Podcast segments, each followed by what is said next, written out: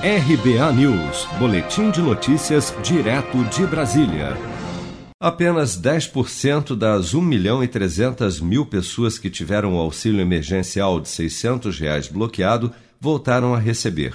Segundo o Ministério da Cidadania, após passar por nova verificação, 148 mil beneficiários foram considerados novamente elegíveis e receberão as parcelas pendentes o grupo faz parte de um total de 423 mil beneficiários que tiveram o auxílio liberado no dia 26 de agosto.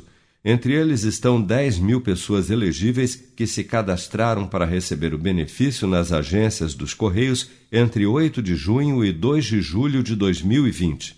A outra parte engloba 265 mil pessoas que tiveram o benefício negado num primeiro instante, mas fizeram a contestação por meio da plataforma digital entre 3 de julho e 16 de agosto e foram consideradas novamente elegíveis para o recebimento do auxílio emergencial.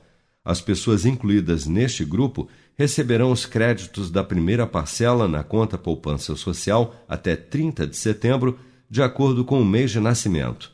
Os saques em dinheiro serão organizados entre 19 de setembro e 27 de outubro, também levando em conta o mês de aniversário.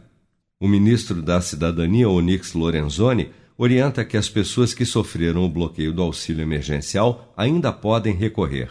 Tem dois caminhos para a contestação, que é né, o questionar essa decisão. O primeiro deles é na data prévia. É, a data prévia organizou um roteiro, tem um tipo de um tutorial de contestação, que é uma conversa de WhatsApp. Então ele vai passo a passo e a pessoa vai é, é, colocando lá os seus dados para permitir que seja feita uma nova análise da condição da pessoa. O outro, o outro lugar que pode ser feito questionamento, e aqui eu quero fazer um agradecimento público aos defensores públicos da União, vou repetir, os defensores públicos da União não são dos estados. É, nós fizemos um convênio com eles.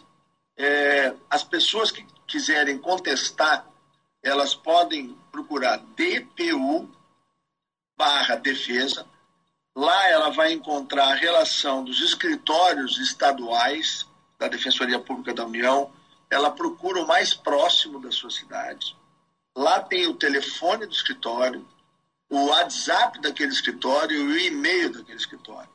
Segundo o Tribunal de Contas da União, os benefícios cancelados representam 2% do total de elegíveis ao auxílio emergencial de 600 reais e somam 1 bilhão 460 milhões de reais em pagamentos indevidos.